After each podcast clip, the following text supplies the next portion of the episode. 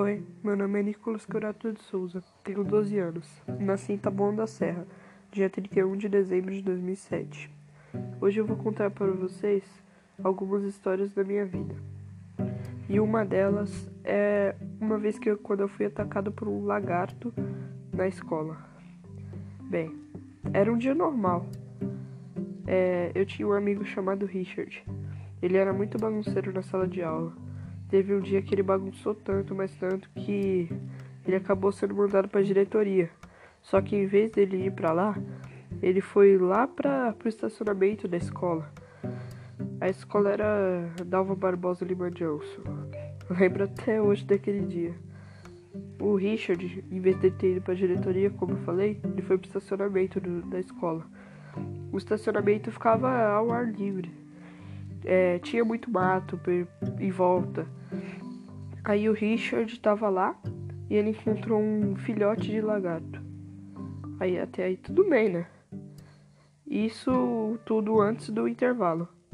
Quando deu a hora do intervalo, a gente foi pro intervalo e ele contou tudo pra gente. Quando foi na hora de ir embora, a gente foi lá para baixo do estacionamento, que era caminho mesmo de ir embora pelo portão e tal.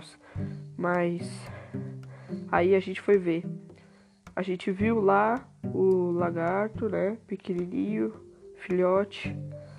Aí a gente foi olhando assim em volta. Quando a gente viu, já tinha um lagarto lá. Ele começou a vir atrás da gente. Não sei se era fêmea ou macho, se era a mãe ou o pai do lagartinho. Talvez nem fosse também, né? Nenhum dos dois. Mas logo na hora que meus amigos viram, eles saíram correndo. Mas eu eu demorei um pouco para ver. Aí, quando eu olhei, ele tava bem na minha frente. Aí eu tive que sair correndo muito rápido, tipo, muito rápido mesmo. Aí então, meus amigos estavam lá na frente, eu olhei para trás, eu vi o lagarto e eu olhei para frente, eu vi eles correndo. Imediatamente eu já corri na hora, né? Dava para ver o lagarto assim vindo na minha direção, aí eu fiquei com muito medo, eu corri na hora. Foi muito engraçado, né? Hoje em dia eu acho engraçado, antes eu não achava, eu tava com muito medo.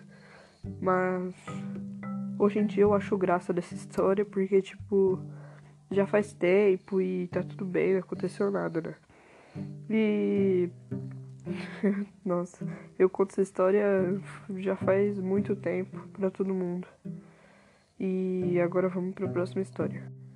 Bem, a próxima história é sobre a vez que um poste, vamos dizer assim, caiu na minha cabeça, mas não um daqueles postes que segura a luz, essas coisas. Isso também foi na escola. Na verdade, todas as histórias que eu vou contar aqui foram na escola. E na mesma escola, no Dalva Barbosa Lima Johnson. Essa história, cara, eu não acho graça dela, mas que nem a outra, né? Mas é bem interessante contar. Eu não sei direito como que aconteceu, porque eu não tinha visto muito bem. Tipo, a, a gente tava na aula, aí, aí tudo bem, né? Acabou a aula. Aí a professora sempre fazia uma fileira assim, levando todos os alunos até o pátio para que os pais fossem buscar, né? Meu pai não tinha chegado ainda, a gente tava lá, indo lá, né, pro pátio. Geralmente os pais chegavam mais cedo e meu pai ainda não tinha chegado. A gente tava indo pro pátio Aí tava lá na fileira, tudo. Aí do nada eu escuto um barulho assim, de alguma coisa caindo. Aí eu escuto um barulho de como se fosse um vidro quebrando na minha cabeça.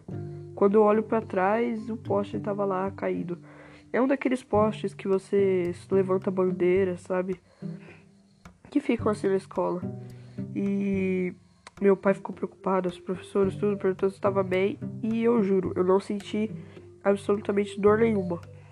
Eu não senti dor nenhuma quando caiu na minha cabeça, nem depois. Foi muito estranho, mas muito bom que isso que não aconteceu, né? De eu não ter sentido dor, porque seria uma dor terrível, certeza. Foi um milagre. E, tipo, hoje em dia não tem mais aqueles postes lá. Eu não sei se é porque a escola tava com medo de processar, não sei o que, mas. Não é culpa da escola, na minha opinião. É culpa da estrutura mesmo. Bem, essa próxima história que eu vou contar é, é sobre quando eu quebrei meu dedo direito. Foi horrível. Foi na interclasse que eu estudava no, na, na mesma escola das, das outras histórias e eu estava jogando futebol. Estava jogando futebol na interclasse e eu estava correndo para pegar a bola. O adversário estava vindo na minha direção com a bola. Eu fui correndo para pegar a bola e eu bati o meu dedo no peito dele. Aí na hora já senti assim uma dor. Aí eu peguei meu dedo e tentei colocar no lugar. Eu acho que mais ou menos eu consegui, né? Mas ainda ele ficou quebrado, né? Eu tive que ir no médico. Minha prima teve que me buscar lá na escola. Minha prima mais velha do que eu é, teve que me buscar na escola. Aí quando meu pai chegou, a gente foi pro médico no hospital. Aí o médico falou que tava quebrado uma parte assim do meu dedo. Aí eu tive que colocar um gesso. Um gesso não, era um. Tinha um ferrinho assim um pouco de algodão em volta e depois ele passou um. Eu esqueci o nome daquele. É. Negócio que passa assim na mão, que usa meio como curativo quando quebra alguma parte. Aí ele colocou, né? Aí passou meses aí, aí eu tirei, né? Tirei aí tava branco assim meu dedo, que é normal, né? Por causa da parte da quebrada ficou branco, por causa que o dedo não tava. não tava. Como é que posso dizer? Não tava solto, né? Tava com o negócio amarrado lá faz, fazia muito tempo. Aí eu tirei e eu conseguia mexer ele normalmente, conseguia fazer tudo.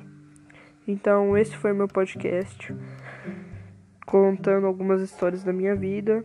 Espero que vocês tenham gostado e tchau.